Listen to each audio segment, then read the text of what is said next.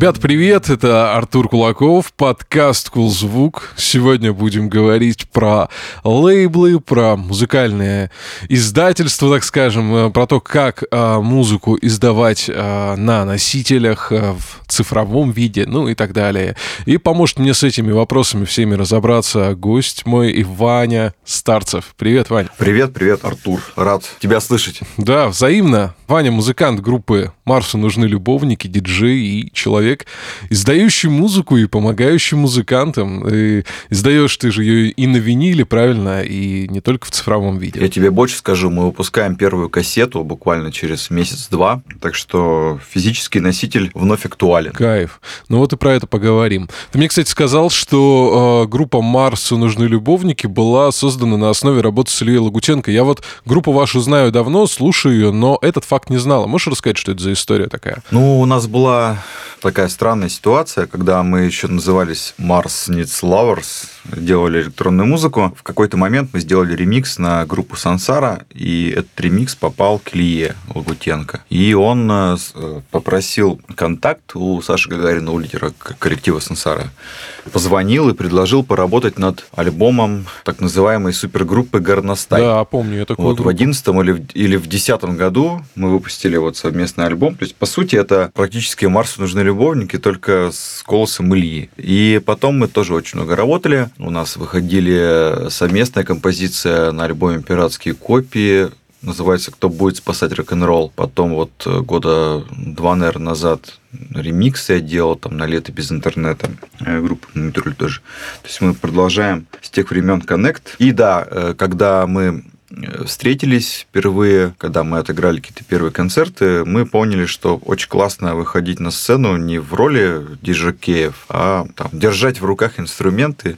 Быстренько научились чуть-чуть поигрывать на гитарах и прочих музыкальных инструментах и создали бенд. На основе вот этих вот взаимоотношений с Ильей наша группа появилась, за что ему спасибо. А вот с Горностаем, кстати, не планировали продолжать как-то эту историю? Конечно, планировали. Есть даже неизданные композиции. Год назад обсуждали с Ильей, что вроде как 10 лет прошло, и будет прикольно, если мы спустя 10 лет выпустим снова. Мы даже что-то вроде бы как бы начали, но пока что это все... Ну, все люди заняты уже, взрослые. У Ильи там двое прекрасных дочерей, поэтому пока что не до горностая. Кстати, ты говоришь, вот, что благодаря этой истории вы стали музыкантами, а я помню, что вашего вот вокалиста Андрея первый раз услышал, знаешь, когда лет 16 или 17 назад, представляешь? Можно попытаюсь угадать, это в КВН было, нет?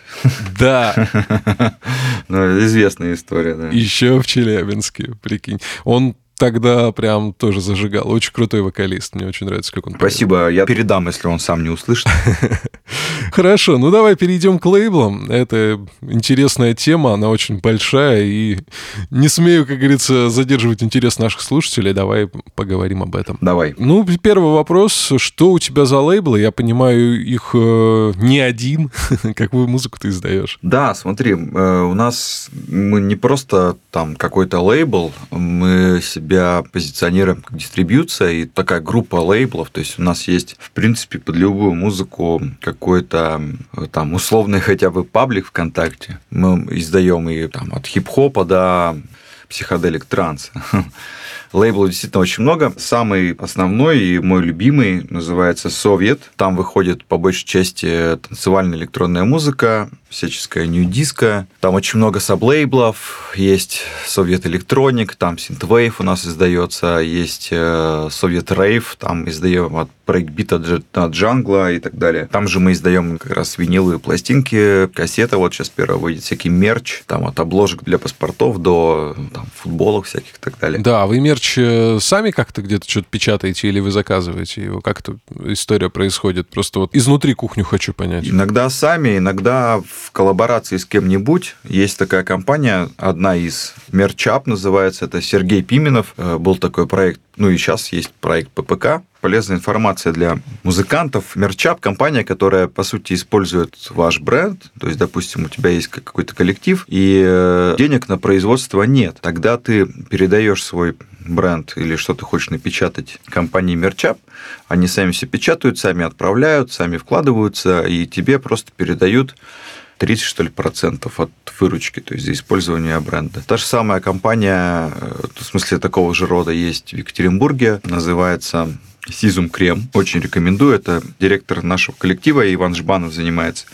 В принципе, такой оптимальный вариант для начинающих исполнителей. Ты получаешь мерч, ты его распространяешь, как бы как твое ну, промо, условно говоря, да, то есть люди носят на себе там а, логотип твоей группы, допустим, да, или что, что-либо еще, да, связанное с твоей группой, а ты, получается, с этого как таковой большой прибыли не имеешь, но при этом ты имеешь вот этот мерч, да, который ты можешь там распространять. Да, ты передаешь все на аутсорс, просто получаешь там условный доступ к статистике и получаешь роялти за использование бренда. Очень удобно. Клево, клево. Нет, ну если ты действительно, да, молодая группа, у которой есть уже какая-то там небольшая фан-база, но при этом у тебя нет пары сотен тысяч, чтобы заказать себе там каких-нибудь там условных толстовок, да, но ты очень хочешь, и люди твои как бы хотели бы, ну, слушатели хотели бы купить это, то это, по-моему, клевая история. Да, да, вот это появилось, это классно. Так что вот еще раз две конторы порекламирую. merchup.ru и Sizum Крем. Sizum Крем на обратную сторону, если прочитать, это как раз Music Merch будет. Ну, ну слушай, да, никогда об этом не слышал. Э, информация новая, интересная.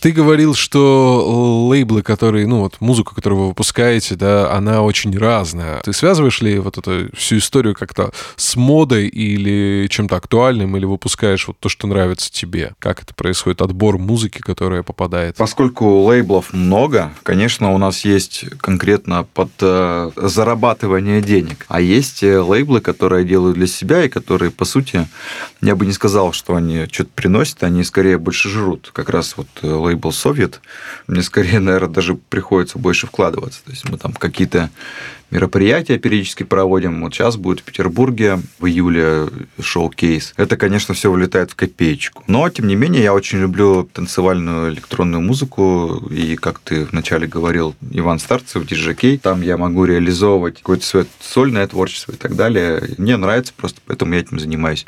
И это хорошая, ну, такая стартовая площадка. Мне, знаешь, у меня была такая проблема, э, что я писал много музыки, а ее никто не брал. То есть лейблы, ну, все же такие снобы изначально. Да, да, знакомая история, я тоже пишу.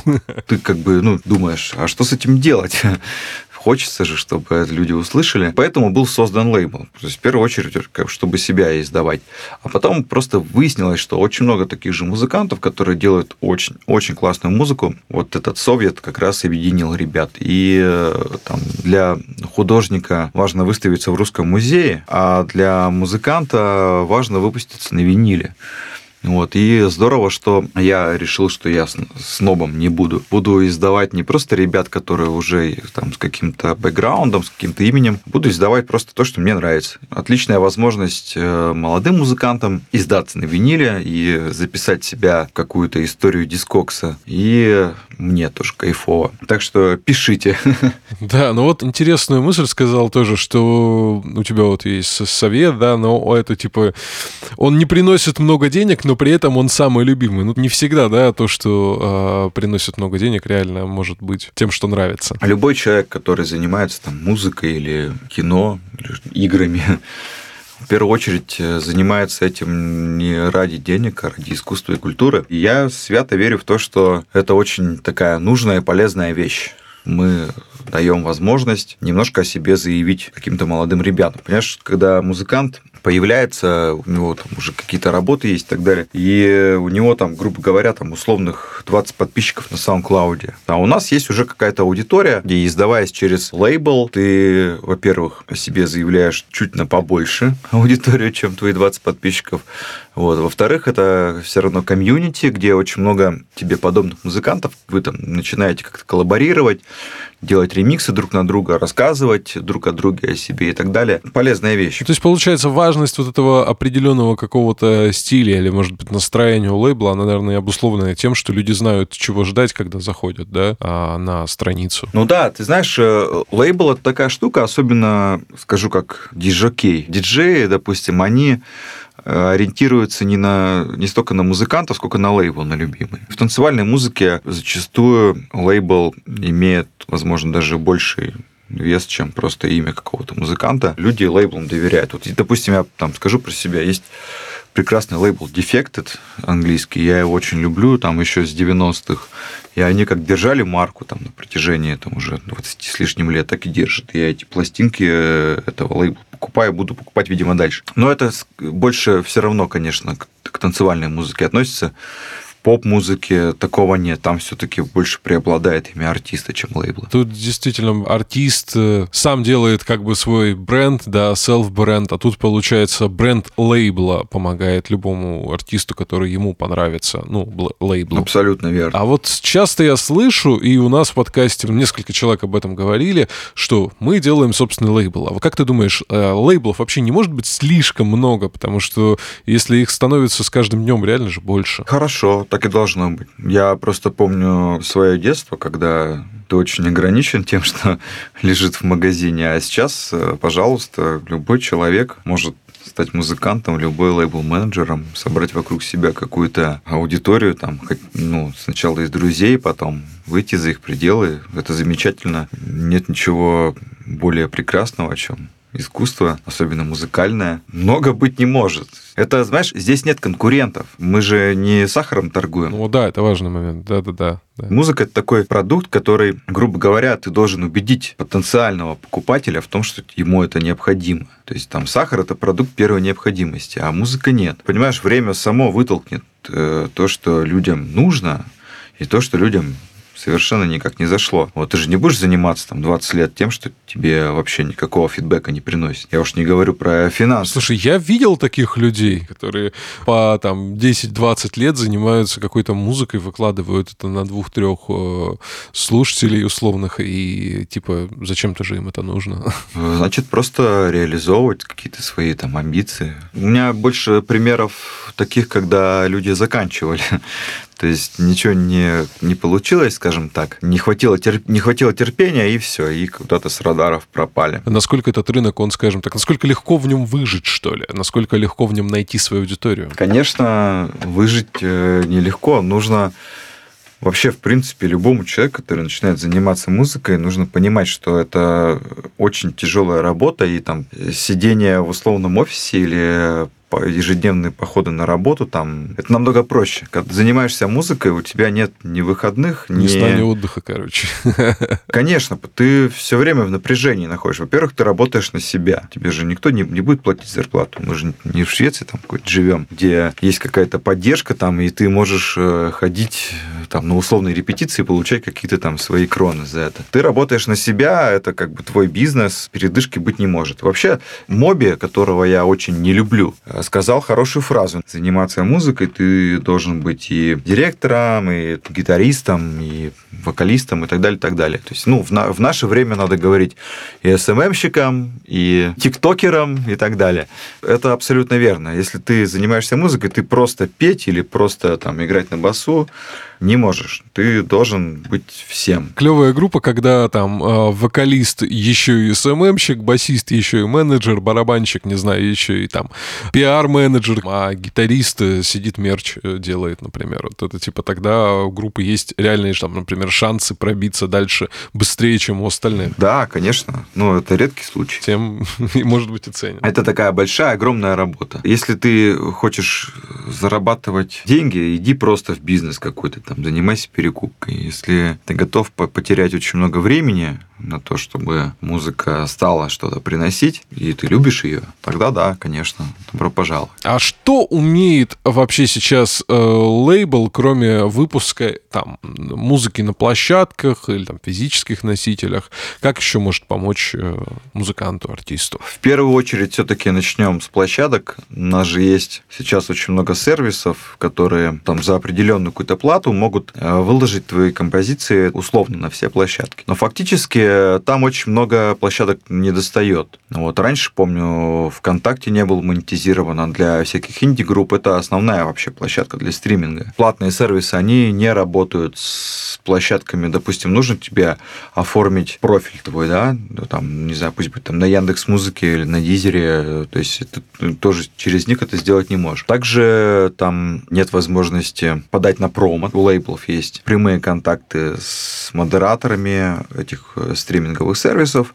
Если релиз там действительно сильный, причем неважно, там известный это артист или совсем нет, ты можешь, э, заполнив определенную таблицу, там, рассказав о, об этом релизе, можешь его запихать э, либо на главные страницы сервисов, либо в какие-то хорошие плейлисты. Ну, это при условии, что понравится этот релиз должен, да, людям, которые этим занимаются. Да, то есть тут, конечно, если бы мы сами были модераторами этих стриминговых платформ, мы могли давать гарантию, а тут мы как бы передаем это вот модераторам, и они решают. Но, в принципе, вот э, в нашем случае все, что мы подаем на так называемое промо, там 90-95% оно попадает. То есть я, в принципе, и в выражениях не стесняюсь, говорю как есть, в общем, честно. То есть если релиз слабый, я музыканту пишу, что, слушай, альбом, честно говоря, не очень, по каким-то да, причинам, там, может быть, он плохо даже там сведен, или инструменты какие-то дурацкие там. Поэтому мы там на пром подавать не будем, но как бы выпустить выпустим. То есть он окажется на площадках, но без особой поддержки с той стороны. То есть отсекаем да, какую-то часть музыки. А все, что сделано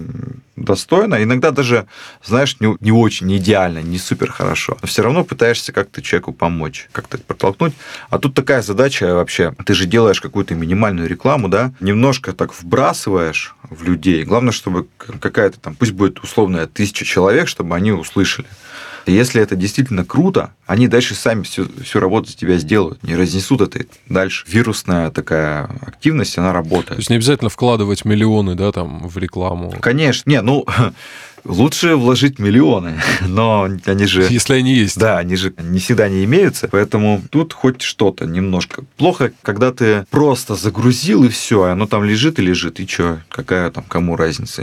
Люди случайно это не найдут. Должна все равно какая-то быть минимальная активность да, рекламная. Поэтому лейбл как раз с этой задачей как бы, ну, должны справляться. Чем мы, собственно, и занимаемся. У нас очень много есть примеров, когда ребята из совершенно ну, мало, малоизвестные потом ездили в туры.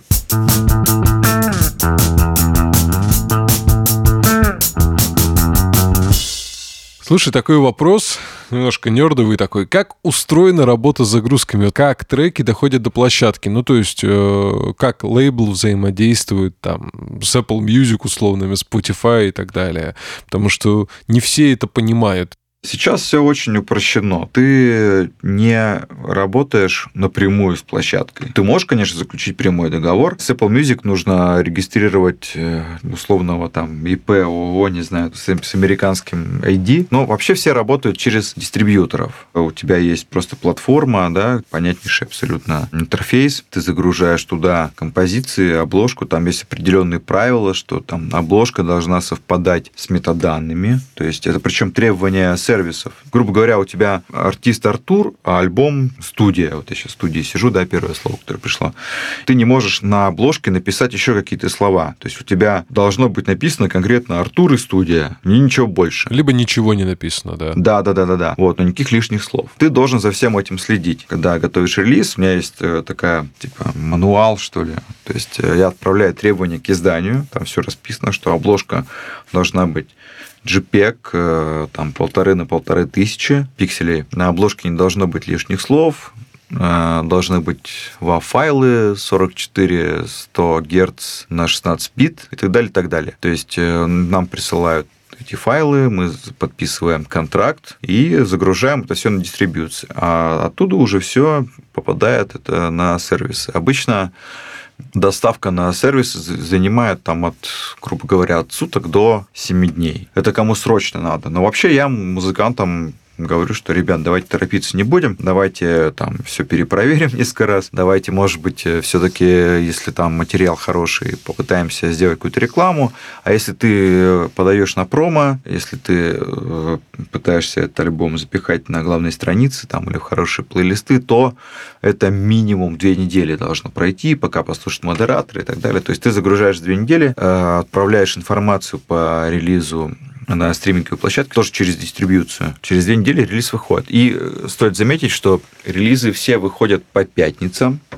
То есть в пятницу, если кто не знает, в пятницу все время очень много альбомов. Это связано с тем, что вот как раз э, модераторам сервисов нужно все послушать, там выбрать, что подойдет, что не подойдет. Э, и в пятницу, скажем так, обновляется все. И в течение недели, там, грубо говоря, все это висит. Как устроена история с винилами, ну вот, как говоришь, ты с кассетами, например, да, то есть а сколько тут нужно готовиться, какие особенности вообще в подготовке а, таких релизов, где это все печатать? Расскажи про весь процесс. Ну, винил, ну, для меня была тут сложная тема по ряду причин. Мы печатали пластинки в Германии, потом из-за многих факторов, начиная от э, таможни, заканчивая ковидом. Сейчас э, можно печатать в Москве винил, но это очень дорого получается. То есть в Германии ты, в принципе... Дороже, чем в Европе. Намного вообще. Просто скорее всего, это мое предположение, да, я не утверждаю. Я думаю, что это связано с тем, что у нас просто очень мало производителей. То есть в Германии их много, там это поставлено на поток. И у нас был момент, когда мы заказывали пластинки в Германии, они стоили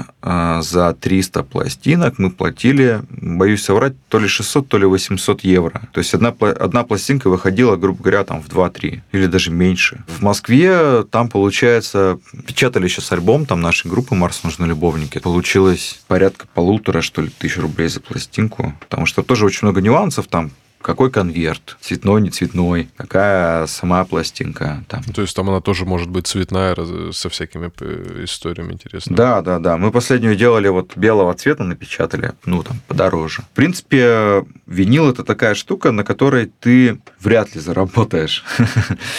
потому что это больше такая имиджевая история. То есть это как мерч, что ли, получается, в каком-то смысле? Конечно, это, это что-то вроде мерча. Такая открытка, чтобы человек мог подержать в руках. И приятный бонус для музыкантов. Кстати говоря, винил же он, если был лимитирован, издан, и там что-то хорошее, отдельное, да, выходило, то он через годы может стать намного дороже. То есть есть пластинки, которые стоят там просто там, по 10 тысяч там, долларов и так далее. В принципе, чем более такой такой крафтовый релиз, тем больше возможностей, там, что он через какое-то время будет стоить ну, очень дорого. Но заработаешь на этом не ты, а перекупы на дискоксе. Поэтому тут э, просто, ну, это надо делать. Это для лейбла все равно какой-то такой респект от музыкантов. Э, музыканты видят, что ты не просто залил их музыку на сервисы, ты действительно вкладываешься. В общем, ты за искусство топишь. То есть винил это такой кусок искусства. Ну, кусок искусства звучит, конечно, сильно. Слушай, насколько это вообще, э, ну, экономически, ты говоришь, не заработать, понятно, но насколько это выгодно? То есть, типа, ты просто выходишь в ноль, мне вот экономика сама интересна, да? Ты сколько потратил, столько заработал, ну, там, может... Ну, хороший вопрос. Там, понимаешь, там такая ситуация, что посчитать сложно. То есть, у нас был релиз, с которого мы заработали, там, э, в районе, там, двух, что ли, тысяч евро. Небольшие деньги вообще, в принципе, да? Ну, там, носки купить за эти деньги это дорого, для винилового релиза это не очень много. А другой релиз э, у меня там остался осталось еще пластинок 200. То есть мы ушли в минус, и, грубо говоря, там из предыдущего мы как бы компенсировали этот. То есть это, ну, в целом, наверное, какой-то ноль там соблюдается. Заработать, не знаю. Ну, то есть дом ты как бы не купишь себе там, грубо говоря, на эти деньги, да? На винил, ну, смотри, может быть и купишь, потому что у меня вот есть товарищ в Германии, который занимается только производством винила. Он, кстати, тоже берет полностью все на аутсорс. Ну, разумеется, он сначала слушает, решает, как бы стоит это или не стоит этим заниматься проектом. И то же самое, он, ты ему отдаешь релиз, он все это сам печатает за свой счет и сам же занимается дистрибьюцией, то есть это все оказывается на вот этих вот магазинах, э, типа там Джуна, KOUK и DJ D. Э, он тебе потом тоже делает отчет, и из каждой пластинки там, ну там, не знаю, условные там евро там что ли тебе приходит. То есть ты там издал 300 пластинок на аутсорсе, допустим, они все продались, что практически нереально. Нет, если это очень хорошие листы, конечно, не продадутся. Чаще всего танцевальная музыка, она как бы там все равно что-то остается. То есть, грубо говоря, если 300 пластинок продалось, ты 300 евро заработал. Сам думаю, сколько нужно издавать тебе пластинок в месяц, и чтобы он еще их все брал, и чтобы тебе хватало на жизнь. Ну, тут кем-то кем надо быть очень клевым, как минимум, да. Там. Ну, понимаешь, когда ты клевый, тогда у тебя нет такой потребности кому-то что-то передавать на аутсорс. Ты это все делаешь сам, работаешь со своими менеджерами и зарабатываешь намного больше. Ну да, действительно, если ты там группа Мумитроль, которую мы сегодня вспоминали, тебе не нужно передать свою музыку на аутсорс, ты ее выпустишь, и тебе ее купят и так. Конечно, конечно. И купят у тебя там не 300 копий, а там несколько тысяч, ну, к примеру. Да, я еще вот э, на тему кассет хотел сказать. В свое время выкинул, ну, будучи меломаном, да, там с детства, э, я, у меня была там просто невероятная коллекция кассет всяческого, там, рейва 90-х, российского, по большей части, там, не знаю, всякой группы Радиотранс. Вот, это все сейчас там в цене люди продают эти кассеты там за какие-то вообще нереальные деньги. Кассеты снова появились. То есть это для меня это вообще было ну, непонятно, зачем, на чем вы это слушаете. Вот. А люди мало того, что стали выпускать кассеты, они стали покупать проигрыватели, причем еще разбираться в них. Там, вот у меня товарищ Максим Лязгин из Новосибирска, он недавно приобрел какую-то деку, там, не знаю, 70-х годов японскую, и ты что, не понимаешь, это там супер крутой кассетный проигрыватель, бла-бла-бла. Вот, то есть люди этим снова заинтересовались. Физический носитель, он стал почему-то актуален. Вроде бы удобно же, да, ты идешь со своим гаджетом, слушаешь музыку, на любую совершенно находишь, тебе не нужно там носить в кармане кучу кассет или дисков. Но тем не менее, люди дома хотят слушать музыку на физическом носителе, и лейблы начали издавать кассеты. И у меня многие музыканты для них, знаешь, э, важнее издаться на кассете, чем на виниле. Уникальное время, и вот у нас первая кассета выходит. Причем кассеты сейчас стоят просто нереальных денег. Да, сколько стоит вот одна кассета, если в закупе и чтобы продавать потом? Как это? Кассеты тоже в зависимости от печати, да, там они тоже разные, там есть какая-то печать на самой кассете или нет ее. Они стоят, грубо говоря, самая дешевая цена, которую я находил, это 15 тысяч рублей за 50 кассет. То есть это просто напечатать. 300 рублей, то есть одна кассета. 300 рублей одна кассета, да. Поэтому в магазинах, вот я заходил, э, здесь есть Washing Machine в Петербурге, классное место, рекомендую всем. Саша Хупа его держит. Там вот кассеты российских лейблов продаются. Допустим, вот есть Snippets Music Label, тоже очень классный, тоже рекомендую. Там цена такая, ну, там в районе типа там 800 рублей за кассету. Назвал, да, 15 тысяч за 50 кассет. Это я назвал самую низкую цену. То есть э, там она может быть больше из-за вот этой вот печати на самой кассете, из-за там какого-нибудь буклета и так далее. И так а если еще, знаешь, эти раньше были, помнишь, такие картонные коробки еще делали, не знаю, как сейчас, то есть как бы кассета в коробке еще в картоночке такой. Я помню. У меня даже была такая кассета, это, это Линда Ворона ремикс, я помню. А, а у меня были Greatest Hits группы R.E.M. Ну вот, э, я уверен, что там картонная коробка и сейчас, наверное, существует, но она, возможно, даже и еще дороже. Помимо этого всего, на кассете же вышли композиции музыкантов, то есть ты должен еще заплатить какие-то роялти этим ребятам, которые там издались. А, разумеется, это тоже такой, ну, мерч. Чтобы заработать на кассете, ты, во-первых, должен, не знаю, напечатать их там не 50 штук, а там пусть будет 1000, и продать их не за 800 рублей, а за 1003 пусть будет. Ну, за те деньги, за которые люди их не возьмут. Ты это делаешь тоже потому, что что это ну, открытка, которая будет лежать у человека дома, радовать его глаз, что ты можешь э, потрогать музыку рукой. Я это вообще все в целом к тому, что для меня такая странная ситуация. Я там человек интернета, вроде э, там топлю за такое будущее, за цифровые технологии, и меня удивляет, что это все вернулось обратно. И та коллекция кассет, которую я там когда-то там лет 20 назад, не знаю, выкинул, она сейчас в такой цене. И если бы я это все сохранил тогда, и, не знаю, была бы такая потребность, я бы это, конечно, мог там на какой-то аукцион выставить. Ну, кто бы знал, потому что я тоже помню, как я выкидывал кассеты пакетами, как я пластинки сумками какие-то старые выносил на мусорку, типа вроде диски есть, нафига это нужно? Артур, причем, слушай, самое интересное, что э, вот, ну, я там слежу все равно, смотрю, в цене именно всякие пиратские версии. То есть были какие-то тоже там крафтовые такие там сборники, напечатанные непонятно кем и где. Да-да-да таким ограниченным тиражом, и если вот именно они находятся, то они там могут стоить вообще каких-то нереальных денег. Люди это все собирают. Это такой музей, антиквар. Блин, прикольно, да. Ну, то есть, получается, музыку как элемент коллекционирования, что ли, она действительно же может быть такой. И самое интересное, знаешь, я думаю, почему все-таки люди покупают. Я Я долго анализировал, да, вот этот момент, э, пытался найти вот эти первопричины, и нашел их, на самом деле, у себя же в голове. Когда захожу в виниловый магазин, я покупаю э, те пластинки, которые мне, ну, типа, нравятся от и до, вот знаешь. То есть какой-то такой альбом. Да. Не одна песня, а вот именно релиз целый. Ну, я, в принципе, очень много пластинок покупаю виниловых. Тоже такая моя коллекция, которую собираю. Недавно, там, в последние полгода я прямо что-то особенно усилился. Тоже, естественно, я там э, в первую очередь покупаю альбомы. Буквально позавчера я нашел тут репресс 2021 года Apex Twin, Selected Ambient Works. Ну, первый альбом, в общем. Э, это, это очень важный, классный альбом. А на следующий день я зашел в магазин «Пластик». У меня тут прям, знаешь, такой тур был по виниловым магазинам Петербурга. Угу. Там на удельный рынок зашел, там Фила Коллинса надыбал, Наутилус Помпилиус, Князь Тишины и так далее. Yeah. Вот. А вчера я нашел сингл такого nu disco-музыканта, Tensnake называется. Он с Найлом Роджерсом, это такой продюсер, который там занимался группой Chic, э, написал Дэвиду Боуи альбом Let's Dance. На этих сэмплах основана э, вся хаус-музыка современная. Для поп-аудитории скажу, кто больше поп-музыку слушает, это вот который из Daft Punk, Get Lucky. Да, Daft Punk вот в клипе такой с дредами э, темнокожий товарищ, это вот он, да. Я, это сингл был, Love Sublime, там, то есть оригинал и еще три версии, всякие ремиксы синглы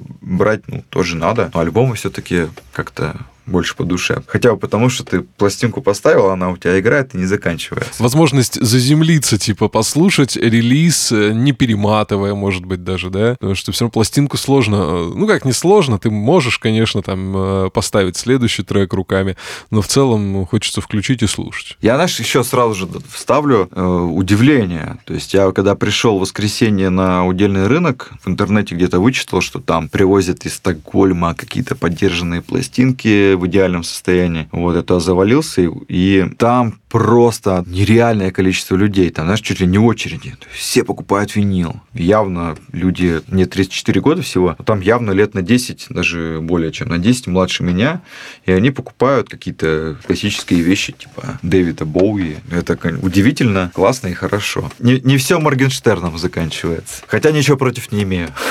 Это как, знаешь, это хорошая вечеринка начинается с Дэвида Боуи, да, заканчивается под утром Моргенштерном. Ну да. Касательно самого вот качества звука, мне интересно, просто раньше же музыка, она писалась, э, что называется, под винил, да, то есть люди понимали, где это будет выпускаться, примерно на чем это будет слушаться, ну тот же Дэвид Боуи, да, а как сейчас, то есть музыканты все равно делают музыку, ориентируясь на там способ прослушивания там в наушниках Apple, да, там или в каких-либо еще, то есть как здесь со звуком дела обстоят? У нас отдельно всегда мы делаем отдельно мастеринг для винила и отдельно просто мастеринг который отправляется на цифровые площадки. В чем отличие? Ну, во-первых, на, на виниле э, мастеринг, он, скажем так, само звучание композиции, он как бы потише. Это так э, очень просто говоря. Мне вот в Твиттере писали, когда я там купил какие-то пластинки, мне написали, да, это вообще типа полное фуфло, это там с цифры нарезано. Любая же, в принципе, композиция изначально записана в компьютер, она же не, не на винил изначально записывается. Ну да, да. Все оно с цифры. И, на мой взгляд, Звук, конечно, лучше на цифре. Звук на виниле не может быть лучше априори, э, хотя бы потому, что у тебя там, ну, грубо говоря, железная игла там с пластмассой снимает звук, а есть просто файл, который ты написал там в компьютере, и он у тебя изначально вот такой, ты, то есть это же не какая-то там перезапись, он у тебя лежит в компьютере, тот, который ты написал. На digital платформу он отправляется тоже в таком же виде. То есть не может быть звук лучше, когда ты его там на что-то записал, там, на винил. Ну, игла, она же как бы, ну, фонит от, от звука, да, то есть создается такое ощущение условной, как говорят, теплоты. Но это не говорит о качестве звука, нет, он наоборот хуже. Почему винил вообще лучше считался? У диджеев хотя бы, да? Есть mp3 эм файлы, и в то время, там, когда интернет был ну, не сильно быстрый, у тебя либо MP3, эм либо вот на пластинках оригиналы WAV. То есть тогда да, потому что ты из интернета мог только MP3 эм скачать. А сейчас не может на виниле звук быть лучше. Винил это просто... Это фетиш, коллекция. Мне, допустим, вот я про себя скажу. Во-первых, у меня есть отдельно э, коллекция винила для диджей-сетов и отдельно для друзей. То есть у меня приходят там мои друзья в гости, куча винила, и ты там можешь ну, выбрать для себя какой-то альбом, который мы будем слушать. И можно классное время провести. Игла и сам диск виниловый, они тоже имеют свойство изнашиваться. Э, и не факт, что да, у тебя там Абсолютно верно, самый конечно. достоверный проигрыватель, особенно если мы говорим, как сейчас же пошло увлечение покупать достаточно недорогие проигрыватели, да, там в магазинах обычных электроники, да, и они тоже не всегда передают звук так, как задумывал автор, скажем так. Игла и пластинки со временем немножко портятся, это абсолютно верно, так и есть. Но все равно покупать винил, ну, я точно буду, и любой коллекционер тоже. Это такая... Да, я согласен, да. Тут сложно остановиться. Часть э, какой-то культуры, да. Сложно остановиться, действительно, потому что я, э, надеюсь, жена не будет слушать этот подкаст. Э, я потратил, в цифрах не посчитаю даже, но за последние пару недель я купил пластинок, наверное, 40. И, ну, мне не жалко. Не надо, надо. Я не знаю, когда я остановлюсь. Вот, я остановлюсь ли вообще. Хотел задать следующий вопрос, хотя я примерно ответ твой понимаю. Как ты думаешь, у этого а, есть далекое будущее увлечение физическими носителями, или это такое временное, может быть, явление, которое вдруг возникло, и через какое-то время мы опять все будем слушать только в Apple Music и Spotify? Знаешь, сейчас, вот именно в данную секунду, есть ощущение, что это навсегда, потому что переиздается просто все. А как получится, ну, посмотрим.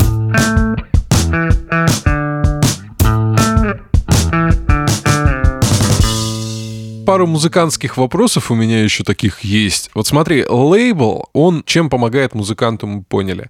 А может ли мешать? Есть ли какие-то точки, где, э, да, это происходит? Да, я расскажу опять же свой пример. Когда мы издавали первый альбом группы Марс нужны любовники, он называется «Цветное все». Вышел в 2014 году. Не буду называть название компании, но это такая крупная звукозаписывающий лейбл. Он а, подписал с нами контракт. По сути, они там ну, ничего совершенно не сделали для этого альбома, никакого продвижения. Хотя мы могли сами издать тоже. Но мы в таких в розовых очках доверились этим людям, которые там, вот, мы там чуть ли там недорной звездой сделали. Там, ну, то есть что-то рассказывают, какие-то истории, как бы себя э, ставят выше в наших глазах. А фактически мы на три года подписали контракт, и когда мы сами пробили одну из наших композиций в сериал для канала ТНТ. Этот лейбл, который никогда вообще не участвовал в жизни коллектива, тут же объявился, что а, тут все вопросы надо через нас решать. Я говорю, ребята, слушайте, ну, давайте будем людьми, все-таки сами тут занимаемся этим промо нашего альбома, это даже в плюс, там какие-то стриминги увеличатся. Нет, все через нас. И нам пришлось просто делать, ну, немножко переделывать композицию, чтобы отдельно ее издать, чтобы там, ну, в общем, придумывали всякие хитрости.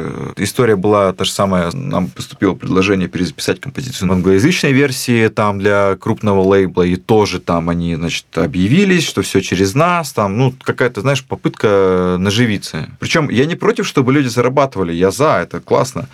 Но давайте будем для этого работать. Нельзя же просто, о, ты сам все пробил, и кто-то там тут же объявляется. Это нечестно. И я просто дождался три года и забрал этот э, альбом, расторг контракт, и все это перенес к нам. Вот. Я поэтому э, хочу порекомендовать музыкантам все-таки работать с крафтовыми лейблами, с небольшими. Это намного, на мой взгляд, ну, могу ошибаться, может быть, у кого-то есть обратная история, это все-таки больше пользы принесет. Потому что когда у тебя, грубо говоря, нет офиса там, в центре Москвы, который нужно оплачивать, сотрудников, которые половина просто бездельники, когда ты работаешь, там, грубо говоря, дома и так далее, ты меньше выставляешь каких-то там сложных условий. Невыполнимых. Да, музыкантам. То есть у нас, э, допустим, в нашем случае, я всегда ребятам говорю, что если вы там захотите куда-то там свалить, проблем нет. Просто сообщите заранее. Все там вам коды передадим, вот эти вот там есть ISRC, UPC коды для переноса, чтобы когда ты удаляешь э, с одного лейбла релиз свой переносишь другой, чтобы это все в плейлистах оставалось. Ты можешь просто удалить, и все, у тебя у слушателей у твоих, все это исчезнет из э, их айфонов. То есть мы стараемся все равно как-то лояльно все это делать. Вот, э, никакой там кабалы нет, а подписывая договор с какой-то крупной компанией, нужно, конечно, очень внимательно читать договор потому что, возможно, ты отдаешь все. И навсегда. Все и навсегда, и, э, и там, знаешь, где-нибудь еще есть приписка, что мы там не гарантируем, что это вообще кому-то станет нужно. Слушай, а на что еще обратить внимание музыканту, чтобы не ошибиться в выборе лейбла, даже если это лейбл крафтовый, даже если это там, не знаю, твои друзья и знакомые? Вот есть ли какие-то у тебя там пункты, которые бы ты мог посоветовать, на что точно нужно обращать внимание и на что, может быть, не обязательно? Самое важное – это контракт, конечно. Надо его читать. У нас есть э, несколько версий контрактов. Есть облегченный, скажем так, где там никаких там штрафов и так далее, ничего не предусмотрено. В смысле, ну, с музыкантов мы ничего не будем брать. Ну, разные, короче, виды. Обязательно контракт.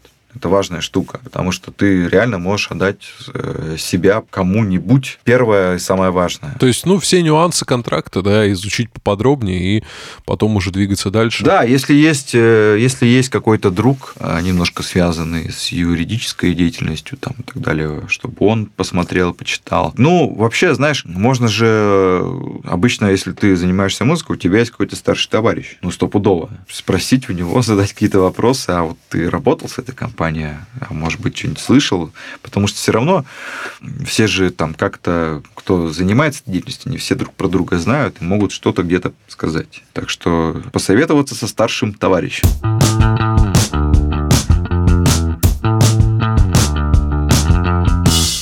Ну и любимый вопрос э, подкаста «Кулзвук». Твои три песни, которые зацепили тебя вот за последнее время – очень тебе понравились, и ты их слушаешь. Ну, это вопрос в лоб. Ну да, после 40 винилов как бы сложно, наверное, выбрать что-то одно, да? Это может быть, кстати, артисты лейбла твоего, почему нет? Ой, там все наизусть знаю вообще. Ну давай какой-нибудь самый э, зацепивший трек оттуда первый назови. Про лейбл я скажу, что э, там даже не трек, там альбом. Появился проект, там мой хороший интернет-приятель э, Саша Тишков, он, он сделал проект, называется Saturn Project по-русски пишется. Они выпустили альбом Echoes from the Past. У меня было такое ощущение, как будто бы человек, который писал музыку где-то в начале 90-х, просто нашел кассету неизданную и выложил. То есть там такое звучание 90-х, вот этого какого-то там UK хардкора, джангла и так далее. Как будто бы реально записано вот тогда. Ну, не знаю, там, сколько Саше лет, где он так впечатлился этой музыкой из 90-х, э, но это очень круто вообще. Рекомендую послушать. Я хочу порекомендовать обязательно прослушиванию новый сингл группы Tequila Jazz. Называется «Никого не останется». Да, я уже слышал, мне понравилось. Да, это просто нереальная вещь. И скоро выйдет альбом. Ну, скоро, не скоро, не знаю, но, видимо, в этом году. Так что Tequila Jazz, э, новый сингл, нужно обязательно послушать. Еще я э, себе э, добавил, я тут перед вылетом из Сочи полетел в Москву, понял, что я ничего не загрузил себе в телефон, а обычно либо что-нибудь читаю, либо слушаю. Я быстро-быстро по рекомендациям Apple Music добавил себе альбом почему-то Кузьмина Владимира. Честно, он мне вообще не, не зашел, хотя э, с большим уважением к нему отношусь. И вышел новый альбом у Гришковца и Бегуди. Давно ничего не слышал от них. Классный альбом, называется «Чеку человек». Мне очень понравился. Обязательно порекомендую альбом моего товарища Феликса Бондарева, группа «Волны» с двумя «Л», «Волны». Альбом «Мексика», второй альбом, спустя там тоже лет 5. Просто шикарнейшая вещь. На этом, наверное, можно, в принципе, и остановить рекомендации, потому что сейчас, если я буду погружаться, я тут начну рассказывать. Это, это мы отдельный выпуск с тобой, если можем записать, в принципе, да, да, да. тему релиза. Слушай, я, знаешь, ставлю последнее. Я недавно открыл для себя группу «Союз». А, да? Это белорусский коллектив. Я знаю, да, этих ребят. Просто влюбился вообще навсегда. Я добавил все их вот э, релизы, их тут ну, три. Это просто невероятная музыка. Какой-то инди-джаз, что ли. Вот, очень рекомендую группу «Союз». Да, очень необычные, интересные ребята. Ну и расскажи про планы, какие-то ближайшие релизы, концерты, события. Можешь что-нибудь анонсировать, что у тебя лично будет происходить? Слушай, все достаточно стандартно и банально для человека, который занимается музыкой. У группы «Марс нужны любовники» ожидается пятый, на удивление, альбом. Я думаю, что он осенью выйдет. Лейблы функционируют. Скоро выйдет пластинка номер 4, называется релиз. Он уже появился в предзаказе, и через пару недель уже будет доступен. Его уже можно будет заказывать. Кассета в течение лета должна выйти. Шикарный сборник всяческого, в основном брейкбита, лефтфилда, джангла, хороший релиз. Естественно, он выйдет не только на кассете, но и в digital-версии. Будет называться «Счастливый день рождения». Это такая отсылка к э, рейву 90-х русскому. Был такой лейбл Electric Records, они издавали ну, русскую электронную музыку. Одни из таких первопроходцев. Вот, э, и мы решили, что нужно напомнить про историю российского рейва и назвали также сборник «Счастливый день рождения». Будет еще, да, Совет Шоукейс, шоукейс лейбла в Петербурге. Ну, у нас сейчас решается вопрос с датами. Либо 9 июля, либо на август перенесем, чтобы совместить с Петрозаводском. Это будет в баре «Юнион». Тоже классное, офигенное место в самом центре Петербурга. Если вы будете, Петербурге окажетесь в это время. Опять же, я не знаю, это июль или август. Ну, в общем, я предлагаю тогда ребятам просто следить за твоими соцсетями. Отметим да, все выпуски да. во всех постах, и пусть следят, смотрят и залетают на ваш шоу-кейс. Конечно, подписывайтесь. У меня в соцсетях очень смешно. Кайф. Вань, спасибо большое, круто поговорили. Я думаю, что на все основные вопросы мы сегодня ответили. И было интересно мне, по крайней мере, точно. Спасибо. Ну, если еще какие-то там остались вопросы, можно мне просто написать. Я человек такой, интернет-человек, поэтому на все сообщения отвечаю, но если они там не идиотские. Поэтому, если есть, нас слушает музыкант, который не знает что делать со своим продуктом. Можно написать мне куда угодно, я разберусь.